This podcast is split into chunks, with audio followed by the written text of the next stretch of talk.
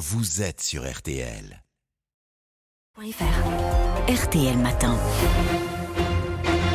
7h44, excellente journée à vous tous qui écoutez RTL. Amandine Bégaud, vous recevez donc ce matin Bruno Retailleau, candidat à la présidence du Parti Les Républicains. Bruno Retailleau, les adhérents LR votent dans 11 jours maintenant, les 3 et 4 décembre prochains, pour désigner donc leur nouveau chef. Vous êtes trois, on le rappelle, en lice, vous, Éric Ciotti et Aurélien Pradier. Trois candidats et un débat hier soir. Alors, je vous cache pas qu'en regardant le débat, et je suis pas la seule, on s'est dit hum, quelles sont les différences entre vous trois. Qu'est-ce qui vous différencie par exemple d'Éric Ciotti? Est-ce que vous diriez que vous êtes euh, moins à droite? Non, moi je vais essayer d'incarner euh, une candidature de la rupture. Euh, rupture par rapport euh, aux, techniques de la gauche, c'est important. Rupture par rapport à notre passé. Quand on est sur les marchés, on nous renvoie toujours à notre passé. On nous dit mais vous nous faites des propositions, mais pourquoi vous l'avez pas fait dans le passé? Donc il faut l'assumer cette rupture-là. Ça veut dire quoi? Rupture avec Nicolas Sarkozy pour être très clair, changement de nom du parti. Je crois qu'il faut qu'on se il faut que la droite se libère de ses fantômes. Voilà. Je pense que si on veut se construire un avenir, il faut se libérer du passé en quelque sorte. Mais les adhérents LR, ils ne sont pas toujours très attachés à Nicolas Sarkozy, c'est le dernier président de droite. Les adhérents LR, je les connais, ils ont été vraiment déçus que l'ancien président de la République ne soutienne pas notre candidate à la dernière élection présidentielle et qu'il soutienne Emmanuel Macron. Voilà. Donc je crois que cette rupture, elle est nécessaire. Rupture avec les militants. J'entends mes concurrents qui voudraient que ce soit les chapeaux à plumes demain euh, qui choisissent le candidat, le futur candidat à l'élection présidentielle. Non, ça sont pas des méthodes démocratiques. Euh, on ne doit pas avoir peur d'ailleurs de nos militants. Je rappelle. Vous souhaitez que ce soit les militants qui votent? Bien sûr. Je rappelle que Nicolas Sarkozy a été élu après un vote des militants en 2007. Donc c'est pas une primaire interne qui décide de notre euh, échec ou de notre succès. Non, c'est le travail. La rupture par rapport à la paresse intellectuelle, ça me paraît important justement. Moi, je ne veux pas que euh, tout de suite on remette notre destin entre les mains d'un individu en 2023 parce que je veux qu'on se donne le temps de reconstruire un euh, logiciel politique, idéologique complètement. On va revenir sur, le fond. Un mot d'abord du candidat pour 2027. Vous, l'évoquiez à l'instant vous disiez, vous, je veux que ce soit euh, les adhérents qui votent. Éric Ciotti a été très clair. S'il est président des Républicains, s'il est élu, c'est Laurent Wauquiez, dit-il, qui sera le candidat des Républicains. C'est vous, on a moins bien compris. Euh, ah non, mais parce que, mais on n'a pas, c'est très clair. Vous serez, que c'est.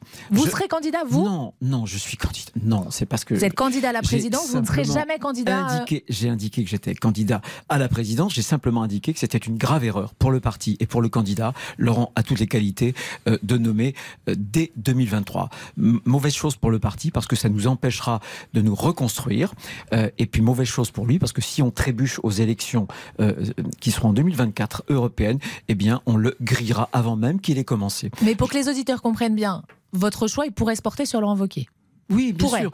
Est-ce que ça pourrait être sur quelqu'un d'autre Je veux, je veux simplement me donner le temps de refonder. Et Laurent Vauquier aura besoin d'un parti en ordre de marche euh, ensuite. Et vous, vous ne serez pas candidat en 2027 Non, mais je, mais je le dis sur tous les tons. D'abord, si c'était pas très clair hier soir, c'est pour ça que je me permets de vous poser la question. par la présidentielle, je me serais présenté il y a un an aux primaires, non? Est-ce que je me suis présenté? Non, je ne me suis pas présenté. Je ne suis pas candidat à la présidentielle. Euh, revenons sur, le fond. On vous a vu durcir euh, votre discours euh, sur certaines questions ces dernières semaines. Vous avez notamment été l'un de ceux au sein des Républicains qui, n'ont pas hésité à prendre la défense du député RN Grégoire de Fournas.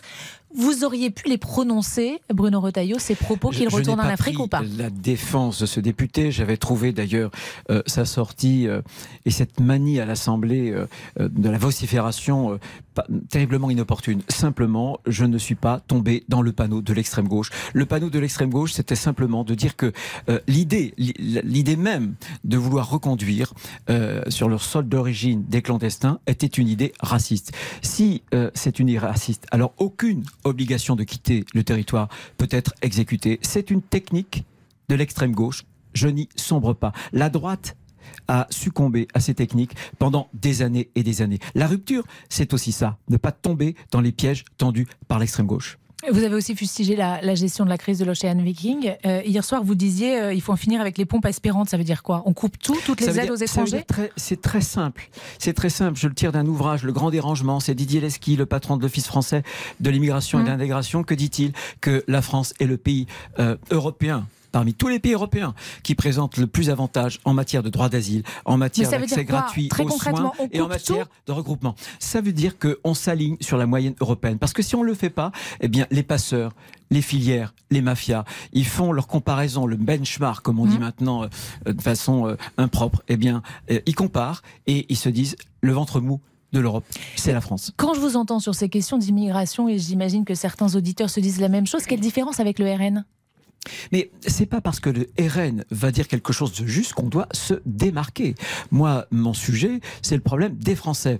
Et euh, voyez, euh, systématiquement, lorsque vous avez des enquêtes d'opinion, euh, les, classes de la population qui éprouvent la plus grande difficulté vis-à-vis justement d'une immigration massive, c'est pas les Français du haut, c'est les gens ordinaires. Parce que eux, voyez, ils sont confrontés dans leur quotidien à l'insécurité, à l'immigration. Ils sont pas comme Monsieur Papendiaï. Ils mettent pas, ils ont pas d'argent pour mettre leurs, leurs enfants dans de bonnes écoles euh, parisiennes ou de tracer des frontières invisibles parce qu'ils habitent de beaux quartiers qui les éloignent de l'hyperviolence, qui les éloignent des questions liées et des problèmes. C'est une partie des, des électeurs, j'allais dire des auditeurs, des électeurs qui vous ont euh, quitté ces dernières années aux, Républicains et qui sont partis vers le Rassemblement national. Comment vous les faites revenir de notre faute en, prenant les mêmes idées En, devenant plus dur En redevenant nous-mêmes, non, en redevenant nous-mêmes, sans excès, sans outrance, vous voyez mais sans quelle différence avec le Rassemblement national? Pardonnez-moi, j'ai du mal à saisir. La différence, elle est très simple.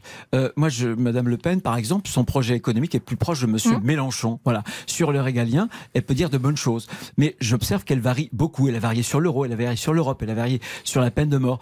Mais je pense qu'il y a un espace pour la droite. Et je vais vous dire quel est l'espace pour la droite, parce que cet espace-là n'est pas occupé. Il y a Monsieur Macron, c'est le laxisme sur le régalien, l'autorité, l'immigration. Eh bien, nous, nous devons porter cette fermeté. Et il y a Madame Le Pen, c'est une autre, un autre laxisme qui appauvrirait la France avec les idées économiques. Eh bien, moi, je veux demain euh, reconstruire, resculpter, si j'ose dire, un espace pour la droite qui permette de faire cette synthèse forte pour redresser notre pays. Vous ne travaillerez jamais avec le Rassemblement national si vous étiez élu à la tête des Républicains? je, me suis fait élire à, la région, j'avais à la fois la gauche et le Front National contre Ouest. Ça a été un combat qui était très, très rude. Jamais avec Emmanuel Macron non plus, comme euh, le succérait Nicolas Sarkozy? Je ne dirais jamais, non, mais je ne dirais jamais comme M. Macron qu'il l'avait dit entre les deux jours que j'ai des valeurs communes avec M. Mélenchon. Ça jamais, voyez, jamais. Mais la réforme des retraites, par exemple, vous la voterez? Ah ben, la réforme des retraites. Euh, Il y a aussi des bonnes idées parfois chez Emmanuel Macron? Non, attendez, les bonnes idées, c'est nous qui les avons. C'est depuis des années que l'on propose au Sénat une réforme équilibrée des retraites pour garantir le pouvoir d'achat des retraités qui ont perdu pendant le premier quinquennat de M. Macron, pour 8 millions d'entre eux, l'équivalent d'un SMIC net par an. Pas de réforme, ça veut dire l'appauvrissement, mais lui a varié c'est une girouette. Ça n'est pas parce qu'il est une girouette que nous devons, nous aussi, être une girouette. Nous sommes constants. C'est ça la politique. C'est de la sincérité et de la constance. Ça n'est pas de l'en même temps. Dernière question. D'un mot, vous allez regarder le match des Bleus ce soir face à l'Australie? Euh, je, risque malheureusement d'être au congrès des maires, d'avoir une réunion avec les maires de mon département ce soir. Malheureusement non, parce que j'aime bien les retrouver. Merci beaucoup Bruno Retailleau. Il faut que la droite se libère de ses fantômes, va nous dire Bruno Retailleau. Vous restez avec nous.